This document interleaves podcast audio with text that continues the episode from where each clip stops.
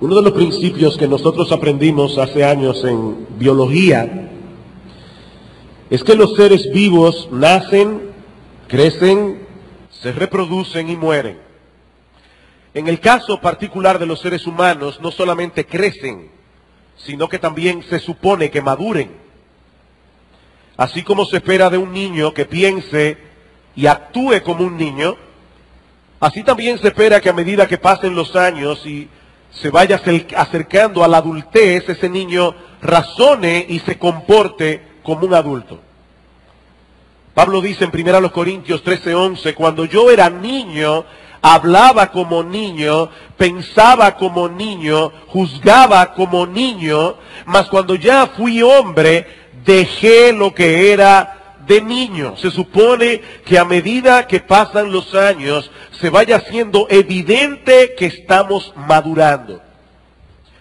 Pues mis hermanos, este principio que rige la vida humana se aplica también a nuestra vida espiritual. La Biblia describe la obra de regeneración que Dios hace en los creyentes como un nuevo nacimiento.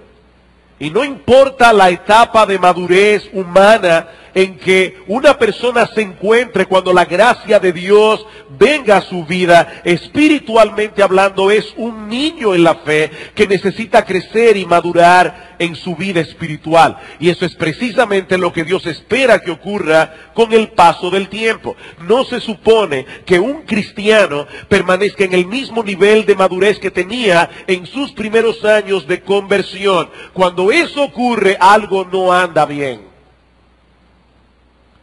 en el capítulo 3 de la carta a los Corintios, Pablo les reprocha que no pudiera hablarles como adultos, sino como a niños en Cristo.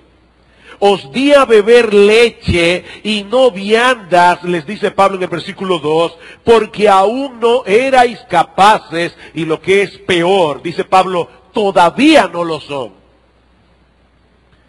Y escribiendo a los hebreos, el autor de la carta, en un tono similar les dice acerca de esto, en el capítulo 5, refiriéndose al sacerdocio de Cristo, acerca de esto tenemos mucho que decir y difícil de explicar. ¿Puedo usar este? Bien, qué bueno.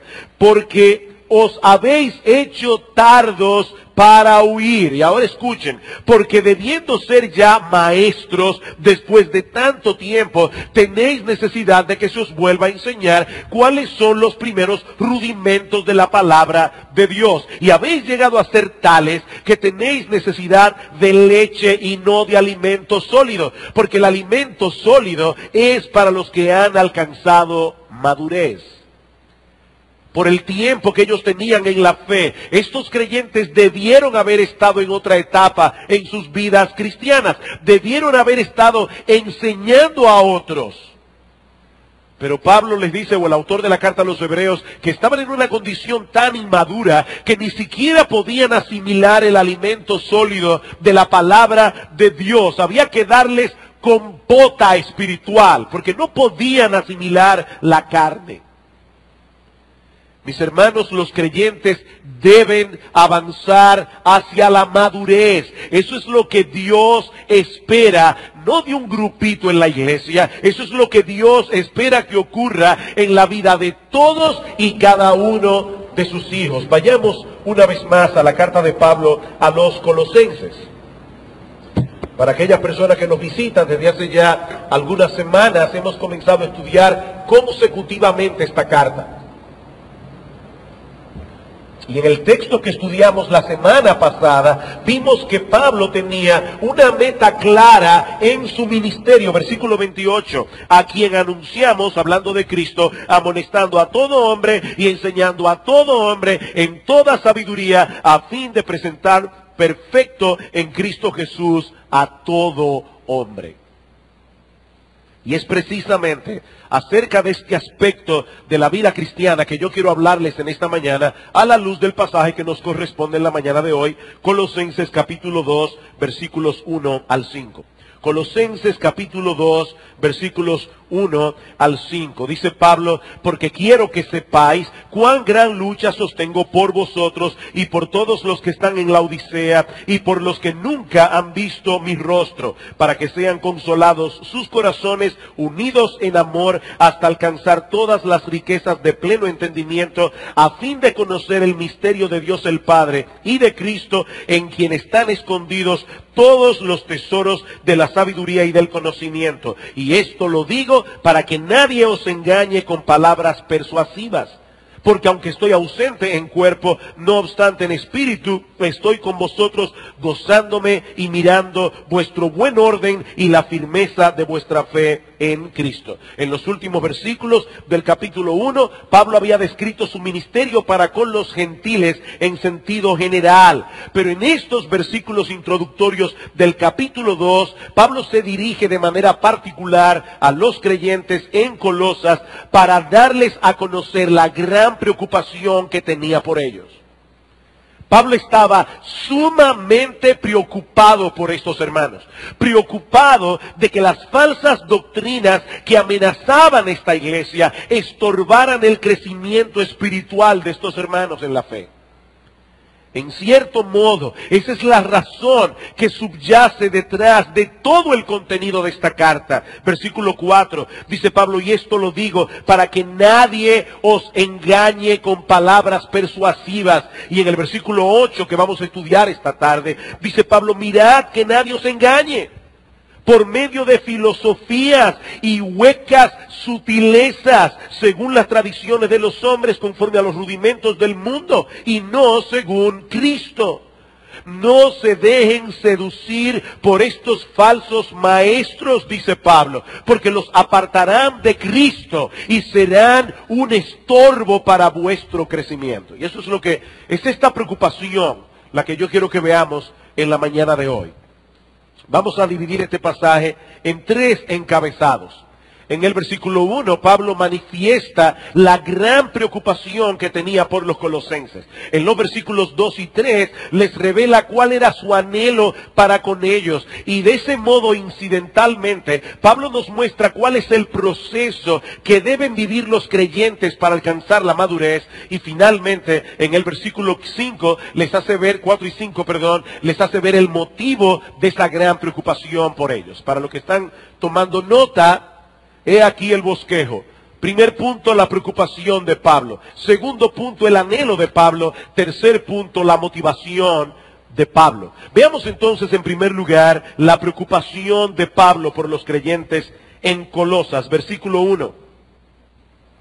Porque quiero que sepáis cuán gran lucha sostengo por vosotros y por los que están en la Odisea y por todos los que nunca han visto mi rostro.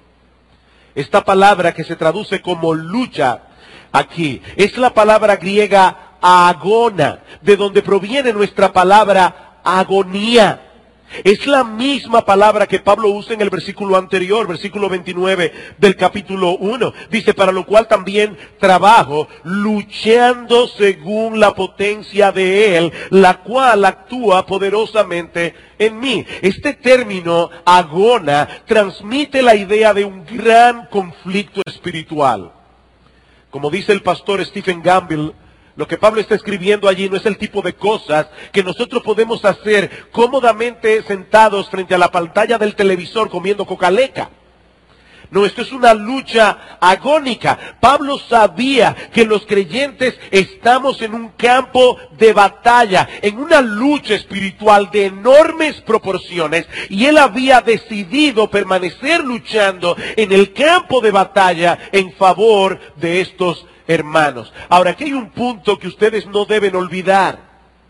Mis hermanos, no olviden que Pablo estaba preso en Roma cuando escribió esta carta. En muchos sentidos, él estaba muy limitado para poder ayudar a estos creyentes en Colosas en este momento de necesidad. Pero había algo que Pablo podía hacer, independientemente de sus circunstancias, y era interceder por ellos ante el trono de Dios. Y aunque Pablo no menciona aquí la palabra oración en este pasaje, muchos comentaristas están de acuerdo en que es precisamente de esa lucha en oración en favor de los colosenses que Pablo está hablando aquí. Más adelante, en la carta, Pablo vuelve a usar esta misma palabra para referirse a la preocupación de Epafras Vayan al capítulo 4, versículo 12. Dice, os saluda Epafras, el cual es uno de vosotros, siervo de Cristo, siempre rogando encarecidamente por vosotros en sus oraciones para que estéis firmes, perfectos y completos en todo lo que Dios quiere, porque de él doy testimonio de que tiene gran solicitud por vosotros y por los que están en la Odisea y los que están en Hierápolis. La palabra que se traduce allí, rogar encarecidamente, es precisamente agonizomai Epafras, perdón, agonizaba por estos creyentes en sus oraciones. No era, no era una petición de pasada la que Pablo y Epafras dirigían a Dios por los colosenses.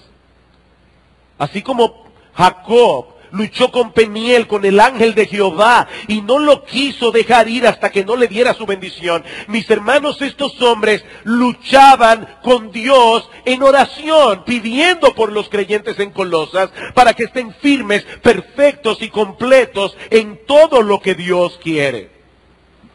En otras palabras, estos hermanos oraban para que ellos continuaran avanzando hacia la madurez. Ellos estaban conscientes de cuánto necesitaba esta iglesia el cuidado y la protección de Dios en medio de los peligros que amenazaban su crecimiento y estabilidad y por eso intercedían con tanta intensidad. Para saber lo que me sorprende, hermanos, de este pasaje, que Pablo no conocía a estos hermanos personalmente. Vean una vez más el versículo 1 porque quiero que sepáis cuán gran lucha sostengo por vosotros y por los que están en la Odisea y por todos los que nunca han visto mi rostro. Nosotros vimos en el primer sermón de esta serie que los colosenses conocieron el Evangelio por medio de Epafras, quien a su vez conoció el Evangelio cuando el apóstol Pablo estaba ministrando en la ciudad de Éfeso. Sin embargo, Pablo se preocupaba por estos creyentes con la misma intensidad como si los conociera personalmente. Mis hermanos, todos los creyentes en Cristo somos parte de la misma familia, la familia de la fe, sea que conozcamos a nuestros hermanos personalmente o no. Y lo que sucede con nuestros hermanos en otros lugares es de nuestra incumbencia, aunque nunca los hayamos visto. Este miércoles, en el culto de oración, el hermano Miguel Jacín trajo una petición por un grupo de hermanos perseguidos en la India. Ya yo había leído este pasaje, estaba estudiando el pasaje, y sentado allí en mi silla yo me preguntaba si nosotros orábamos por esos hermanos perseguidos en otros lugares con la misma involucración emocional con que nosotros oramos por nuestras cosas. Y lamentablemente tuve que llegar a la conclusión de que por lo menos en mi caso, muchas veces no era así. Hermano, yo tengo que confesar que estudiando este pasaje en esta semana me he sentido sumamente amonestado por la vida de oración de Pablo. Pablo agonizaba por estos hermanos, pidiendo a Dios que los fortaleciera en fe, pidiendo a Dios que siguieran avanzando sin estorbo hacia la madurez espiritual. Y saben que muchos de nosotros ni siquiera oramos así por los miembros de nuestra iglesia, que nosotros sí conocemos.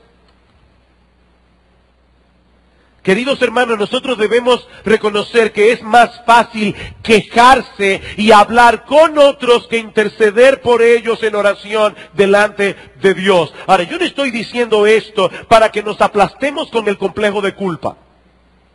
No, más bien yo les propongo que nosotros convirtamos esa culpa, si es que sientes alguna culpa, en motivación para orar.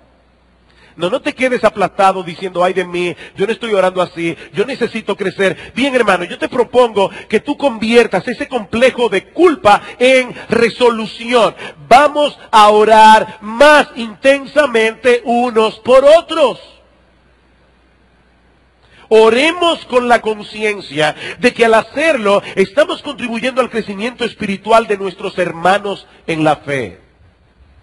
Nosotros no entendemos la oración, pero de alguna manera Dios obra cuando nosotros oramos. Cristo será más ampliamente glorificado en medio nuestro si nosotros intercedemos unos por otros en oración.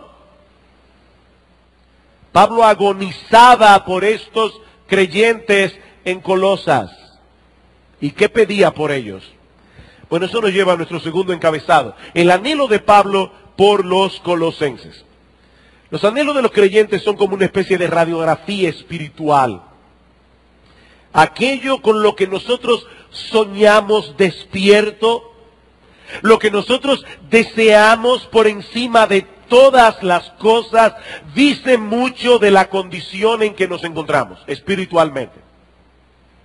¿Cuáles son tus anhelos? Cuando tú estás libre de ocupaciones, soñando despierto, ¿con qué tú sueñas? ¿Cuáles son las cosas que te causan alegría? ¿Cuáles son las cosas que te causan descontento si no las tienes? Mi hermano, ¿cuáles son tus anhelos? Bueno, el anhelo de Pablo era que estos creyentes siguieran avanzando sin estorbo hacia la madurez. Versículo 2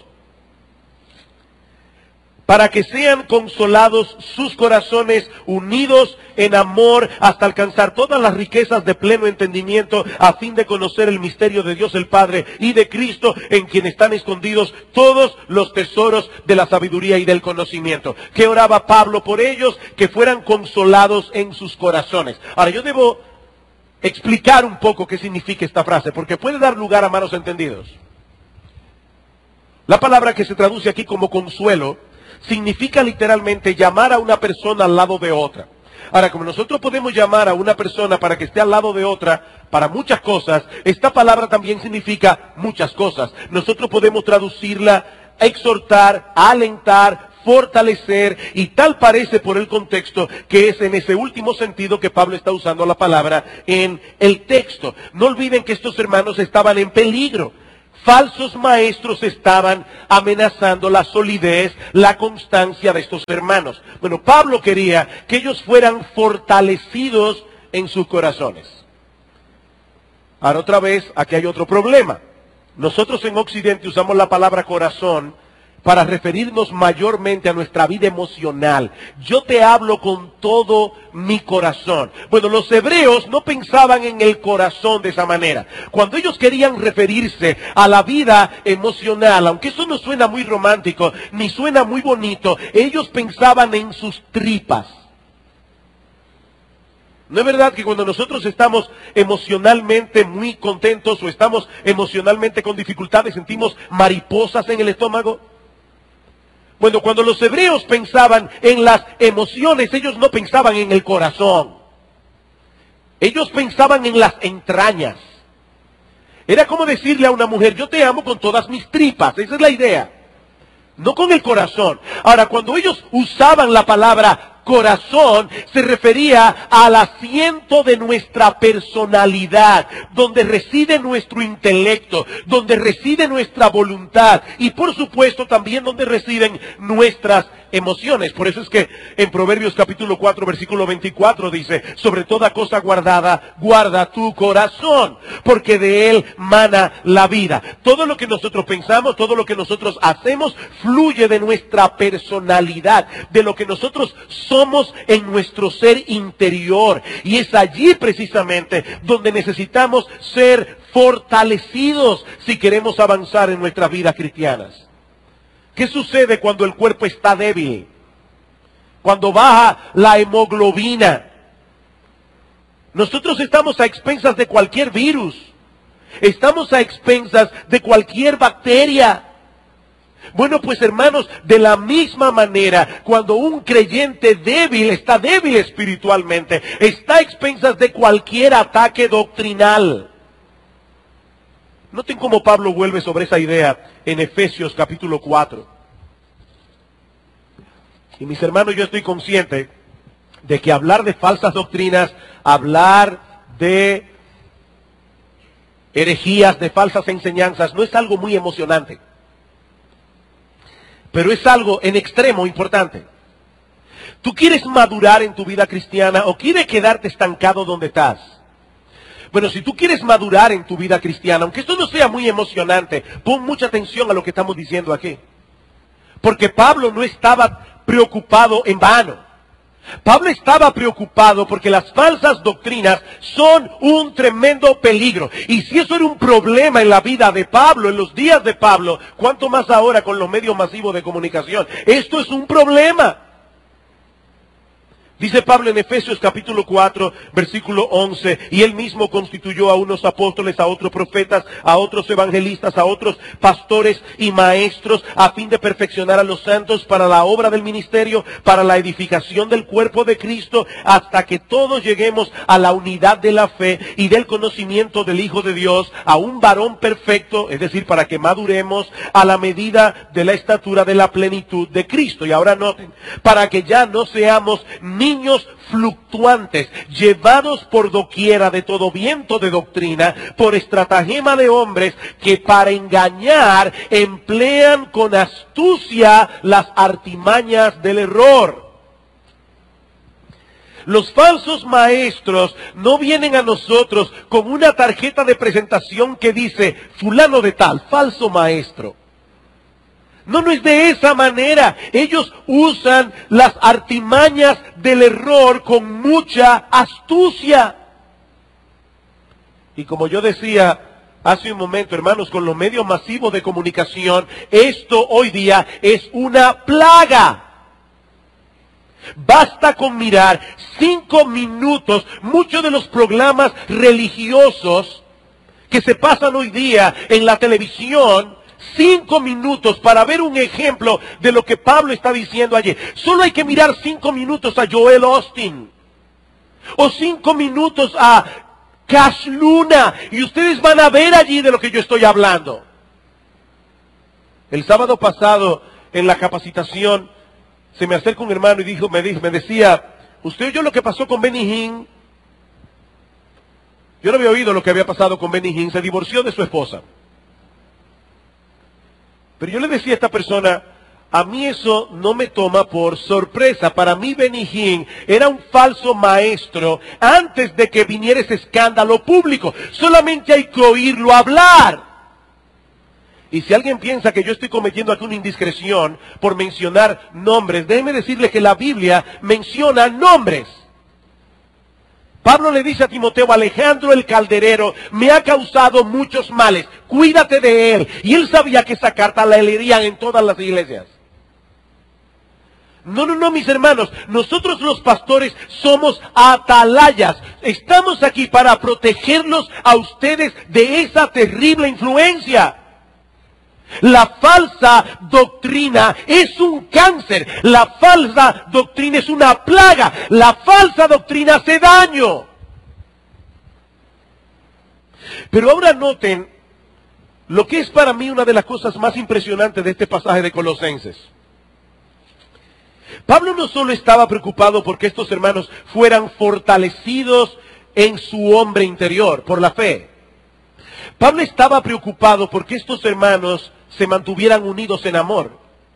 Versículo 2, para que sean consolados sus corazones unidos en amor. El amor es el pegamento que une a los hermanos. En el capítulo 3, versículo 14, Pablo va a decirle sobre todas estas cosas vestidos de amor, porque el amor es el vínculo de la perfección. Ahora, lo que me sorprende de este pasaje no es que la Biblia hable de la unidad. Lo que me sorprende de este pasaje es que Pablo está diciendo allí que el amor es necesario para que ellos puedan continuar avanzando en el entendimiento de aquellas verdades que todo creyente necesita conocer. para ser fortalecidos en su fe, versículo 2, para que sean consolados sus corazones, unidos en amor, hasta alcanzar todas las riquezas de pleno entendimiento, a fin de conocer el misterio de Dios el Padre y de Cristo. Y debo recordar una vez más que la palabra misterio señala una verdad que nosotros no pudiéramos conocer a menos que Dios tomara la iniciativa de revelarla.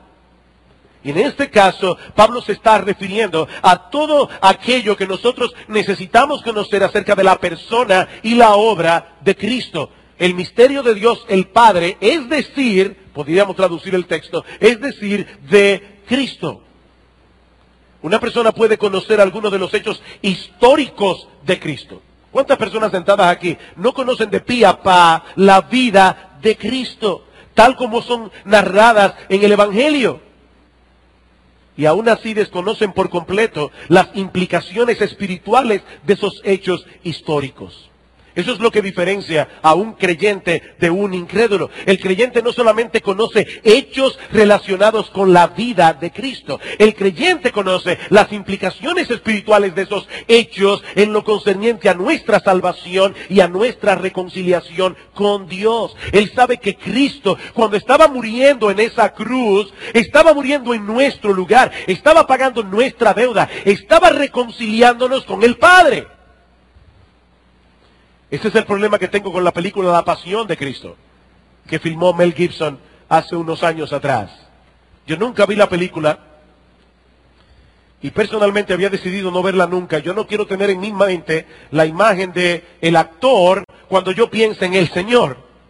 Ahora, ¿cuál es el problema que yo tengo con esa película? Que esa película te hace sentir pena por el Cristo que fue masacrado en la cruz. Pero lo que estaba pasando en el drama de la cruz era algo mucho más profundo que no puede presentarse en una película. El ser humano pecador estaba siendo reconciliado con el Dios tres veces santo. Eso no pudiéramos conocerlo a menos que Dios el Padre abra nuestro entendimiento.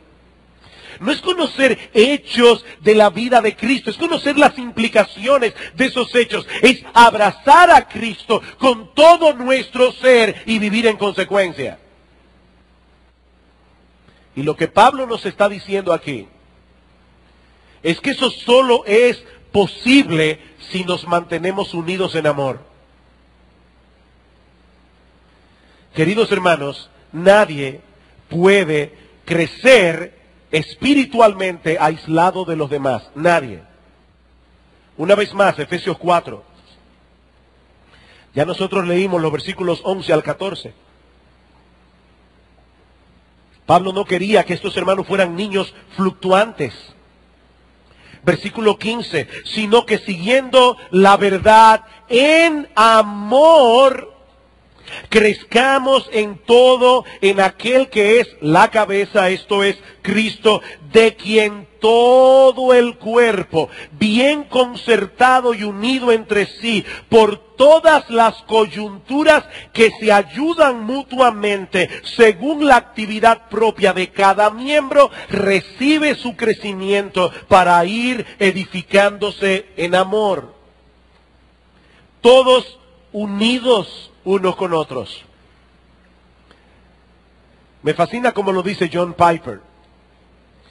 Cuando el amor entreteje los corazones en un hermoso edredón de unidad, un tapiz, no, no sé cómo llamarle, cómo explicar lo que es un edredón, el cubrecama que se pone sobre la cama, dice Pablo, cuando el amor entreteje los corazones en un hermoso edredón de unidad, el resultado no es meramente un afecto más fuerte, sino también una comprensión más fuerte por estar unidos en amor. En otras palabras, si nosotros queremos entender mejor las verdades de Cristo, las verdades del Evangelio, no solamente debemos estudiar más las escrituras, no solamente debemos meditar más en las escrituras, no solamente debemos pensar más en las escrituras, tenemos que amar más.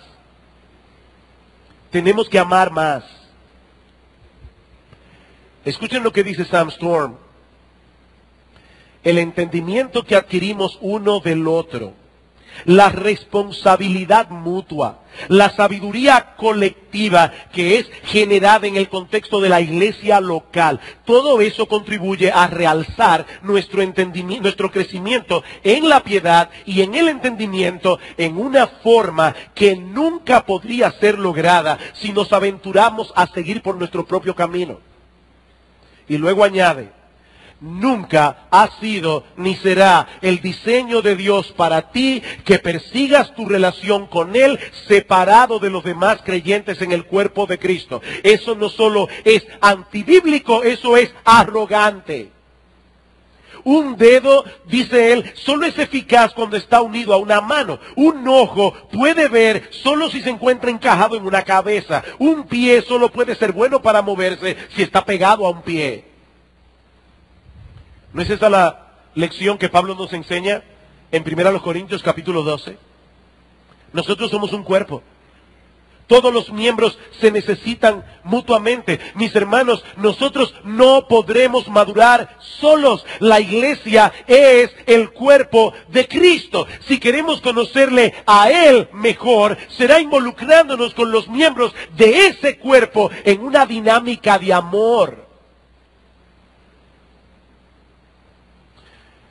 Permítame poner esto en un lenguaje más práctico.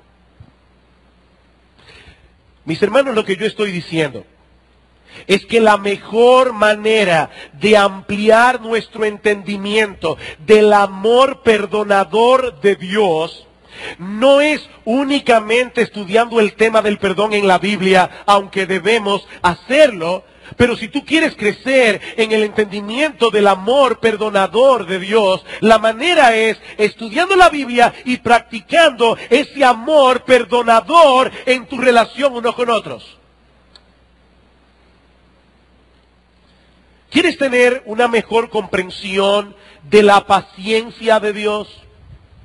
Bueno, yo te propongo que estudies en las escrituras los atributos de Dios. Pero lo que Pablo nos está aconsejando aquí, además de eso, es que nos envolvamos en la iglesia, en ese tipo de relación en la que vas a tener que ejercer paciencia con otras personas.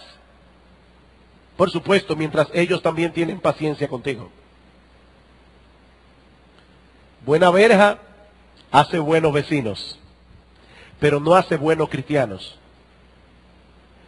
Buena verja hace buenos vecinos, pero no hace buenos cristianos.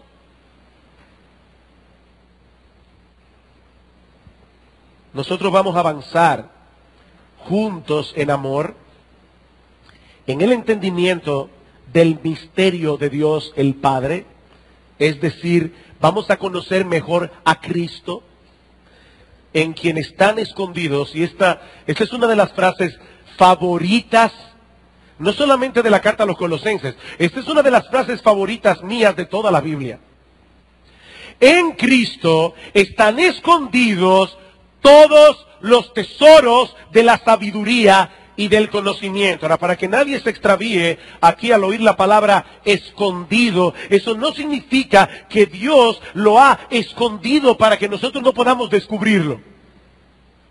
No, no, no, no, no, es todo lo contrario. Pablo estaba agonizando en oración por estos creyentes para que ellos adquirieran un mejor entendimiento de ese misterio, un mejor entendimiento de eso que Dios había revelado sobre Cristo. Lo que Pablo está diciendo no es que está escondido para que no se vea, es que en él están depositados como en el cofre del tesoro toda la sabiduría y todo el conocimiento en la persona de Cristo. Para decirlo en una forma más sencilla, fuera de Cristo, ningún ser humano, por inteligente que sea, por preparado académicamente que esté, ningún ser humano fuera de Cristo puede adquirir conocimiento verdadero acerca de Dios y de sus caminos. No puede, no puede. Pero no solo eso. Es que fuera de Cristo, tampoco podremos encontrar verdadero conocimiento acerca del propósito final de nuestra existencia en este mundo y de todo cuanto hay, acerca de la diferencia entre el bien y el mal, acerca de cómo reconciliarnos con Dios, acerca de nuestro destino eterno y acerca de un montón de cosas más. Cristo es la verdad encarnada. Y fue por medio de Él y para Él que se crearon todas las cosas. No conocerlo a Él es no conocer la verdad. Es no conocer la verdad. Así de simple como suena. Él es el punto de referencia que le da sentido a todo el conocimiento humano. Una persona sin Cristo puede entender muchas cosas, pero no podrá saber como debe saber. Le falta la perspectiva. Saca a Cristo de la ecuación y lo que te queda es un rompecabezas al que le faltan piezas claves. No puedes armar el rompecabezas completamente. Y es precisamente por eso que Pablo estaba tan preocupado por los creyentes en Colosas. Y eso nos lleva a nuestro tercer y último encabezado que veremos más brevemente. ¿Cuál es la motivación que estaba detrás de la preocupación de Pablo? Versículos 4 y 5. Y esto lo digo para que nadie os engañe con palabras persuasivas porque aunque estoy ausente en cuerpo, no obstante en espíritu, estoy con vosotros gozándome y mirando vuestro buen orden y la firmeza de vuestra fe en Cristo. Lo que movía a Pablo a orar intensamente por los hermanos de Colosas y lo que lo llevó a enviarles esta carta era el hecho de saber el peligro tan grande que ellos corrían si le prestaban atención a estos falsos maestros que clamaban tener un conocimiento secreto que ellos no conocían. Pero eso es completamente absurdo. Hermanos, en Cristo están depositados todos, todos los tesoros de la sabiduría y del conocimiento. Si nos apartamos de Cristo para buscar en otro lugar lo que supuestamente no tenemos, no nos haremos más sabios, nos haremos más ignorantes. Nos estamos alejando de la verdad, como veremos en la tarde de hoy, si el Señor lo permite. Mis hermanos, yo les decía hace un momento, estos falsos maestros son muy persuasivos cuando hablan. Muy persuasivos.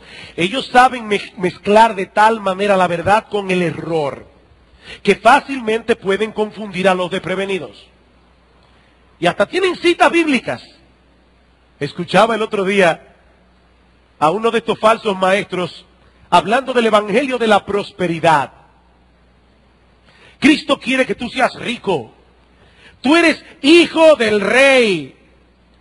Y estudiando ese pasaje donde dice que Cristo ni siquiera tenía una casa, un lugar donde recostar su cabeza, ¿saben cuál fue la interpretación de este genio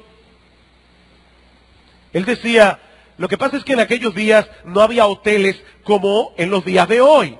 Y Cristo estaba en ese momento en Samaria. Y lo que él estaba diciendo es que en Samaria no había ningún lugar donde él pudiera hospedarse, pero que lo estaba esperando su gran mansión en Jerusalén.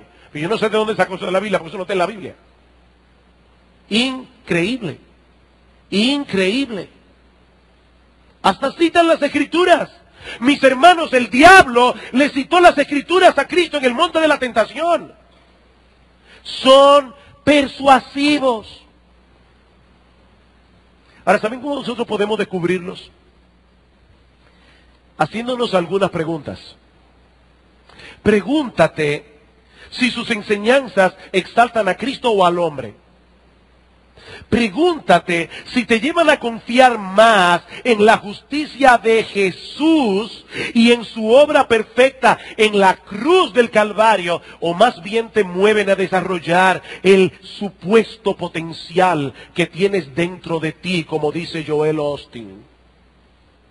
Tú eres una gran persona, pero no lo sabes. Tienes un gran potencial, libéralo.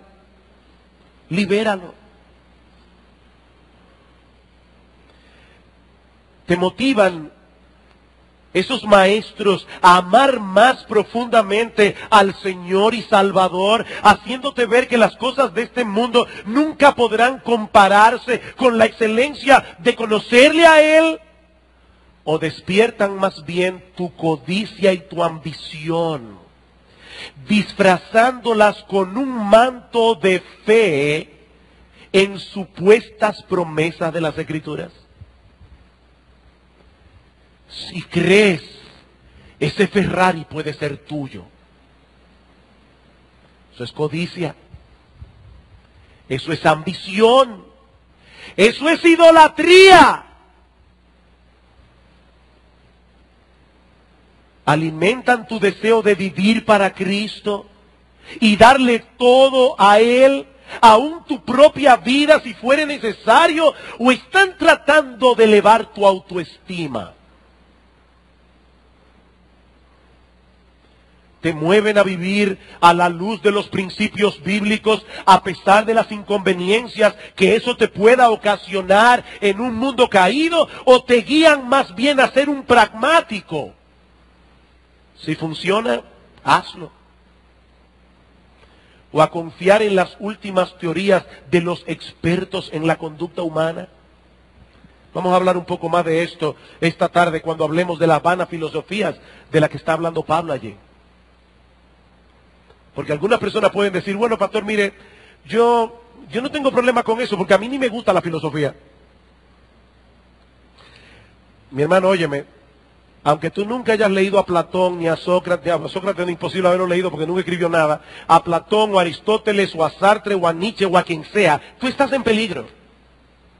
Ven esta tarde para que entiendas de qué filosofía es que Pablo está hablando aquí. Porque es un peligro que nos amenaza a todos. El punto es que Pablo sabía que detrás de todas esas palabras sofisticadas, detrás de todas esas palabras ingeniosas, se esconde un veneno mortal. Versículo 5, dice Pablo, porque aunque estoy ausente en cuerpo, no obstante en espíritu, estoy con vosotros gozándome y mirando vuestro buen orden y la firmeza de vuestra fe en Cristo. Tal parece que hasta, hasta ahora estos hermanos se habían mantenido alineados con la palabra de Dios. Es a eso que se refiere cuando dice vuestro buen orden. Ellos reflejaban en sus decisiones, en sus hábitos de vida, que los valores de Jesucristo eran sus valores. Era palpable la determinación de estos creyentes de hacer la voluntad de Dios, sin importar el precio que tuvieran que pagar. Pero Pablo sabía y Epafra sabía que todo eso estaba en peligro si escuchaban a los falsos maestros. El buen orden que hasta ese momento manifestaban y la firmeza de su fe en el Señor Jesucristo era precisamente lo que Pablo quería preservar. De paso, es interesante ver cómo estas características que Pablo alaba en esta iglesia no son muy alabadas en muchas iglesias en el día de hoy buen orden y firmeza en la fe. Y la idea es firmeza en la doctrina, firmeza en la fe. Algunas personas asocian la espontaneidad con la espiritualidad. Creo que una vez compartí esto con ustedes. Una vez alguien se me acercó y me dijo, hace unos años, a mí no me gusta la iglesia tuya. ¿Por qué no? Bueno, porque yo quisiera ver una iglesia más espontánea. ¿Qué significa eso? Le pregunté.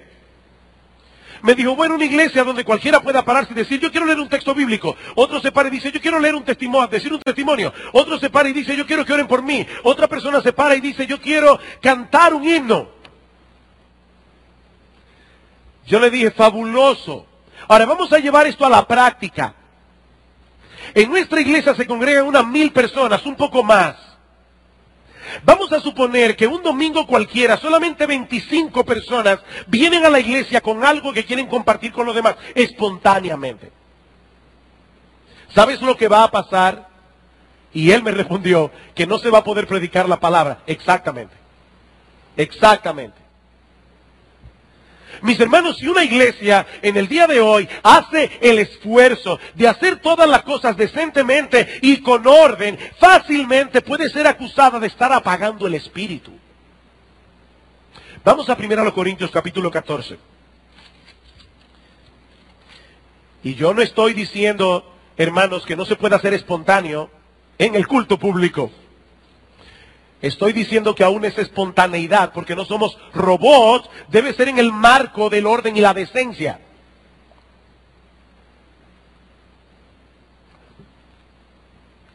Dice Pablo en el versículo 33, pues Dios no es Dios de confusión, sino de paz y lo dice en el contexto precisamente de hermanos que se paraban y decían, yo tengo una profecía. Pablo dice que sean dos, a lo más tres, y si ya separaron tres, siéntate y cállate.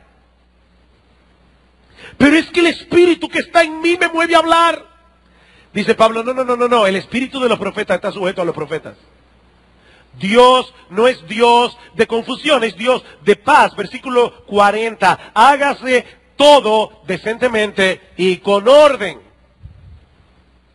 Queridos hermanos, el caos y el desorden no son sinónimo de espiritualidad, son sinónimo de ausencia de dominio propio. Y el dominio propio es un fruto del Espíritu. Gálatas 5:22, el fruto del Espíritu es amor, gozo, paz, paciencia, benignidad, bondad, mansedumbre, templanza, dominio propio. Y en 2 Timoteo capítulo 1, versículo 7, Pablo le dice a Timoteo, Timoteo, no nos ha dado Dios espíritu de cobardía, sino de poder, de amor y de dominio propio. Cuando ustedes vayan a una iglesia y encuentren un desorden y a las personas rodando por el piso, eso no es el Espíritu Santo. Yo no sé qué espíritu es, pero el Espíritu Santo no es. Y lo que Pablo está diciendo es que nosotros no podremos mantener ese buen orden y la firmeza de nuestra fe, ni como individuos, ni como iglesia, a menos que permanezcamos aferrados a Cristo, colocándolo a Él en el centro de nuestras vidas. Por eso el mensaje de esta tarde lo hemos titulado Viviendo una vida cristocéntrica. Viviendo una vida cristocéntrica. Mis hermanos, y esto es algo que hasta los niños que están aquí saben, un árbol no crece ni da fruto simplemente porque se lo proponga. Ustedes imaginan niños a un árbol diciendo, voy a dar fruto, voy a dar fruto. No. Así no es que los árboles crecen y fructifican. Los árboles crecen y fructifican mientras permanezcan absorbiendo del suelo los minerales que están allí. Nuestro crecimiento depende de la riqueza del suelo en el que estamos plantados.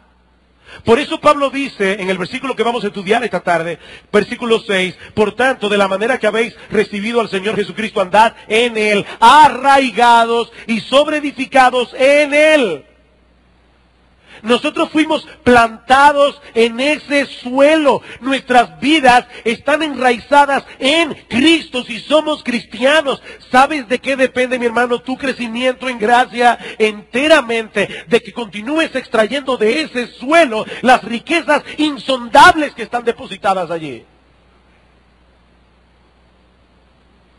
Oía alguien o leía a alguien estos días que decía que él tiene el temor de que muchas iglesias Muchos cristianos que están luchando en pos de la santidad no han entendido que la mejor manera de luchar con la santidad, y eso lo veremos cuando lleguemos al capítulo 3, no es simplemente diciendo, no lo hagas.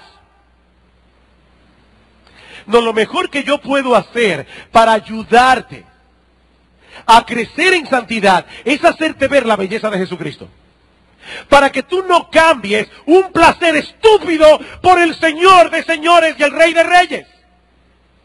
La mejor manera de luchar con el pecado es ver a Cristo en su hermosura. Es cambiar esos placeres temporales por el verdadero placer. ¿Qué dice Pablo o el autor de Hebreos de Moisés? Dice que él desechó las riquezas de los egipcios porque estaba esperando un galardón mejor. Los deleites temporales del pecado, dice en Hebreos 11. Por un deleite mayor y permanente. El deleite que nosotros derivamos de Cristo. ¿Sabes por qué nosotros pecamos? Porque nos gusta el pecado. Nosotros pecamos porque nos deleita pecar. Pero lo que Pablo está diciendo allí es, enraízate en Cristo. Tú estás enraizado en Cristo. Sigue viviendo tu vida centrada en Cristo.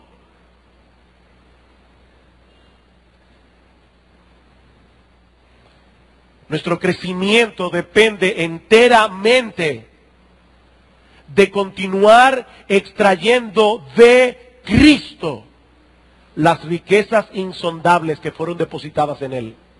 Es la única manera. Y para aquellos que están aquí sin Cristo, solo me resta, me resta decirles que la Biblia no solamente presenta a Cristo como la verdad encarnada, como veíamos hace un momento, sino también como el único camino al Padre. Yo soy el camino, la verdad, la vida. Nadie viene al Padre sino por mí. Mi amigo, solo aquellos que le conocen personalmente y lo han abrazado a Él por la fe, conocen la verdad, poseen verdadera vida y tienen libre acceso a la presencia del Padre. Y mi amigo, ese camino está abierto para ti hoy. Pero tienes que venir a Cristo en arrepentimiento y fe. Tienes que pedirle a Él que te salve. Tienes que pedirle a Él que perdone tus pecados, que transforme tu corazón. Su poder para salvar está disponible hoy para todo aquel que cree. Vamos a orar.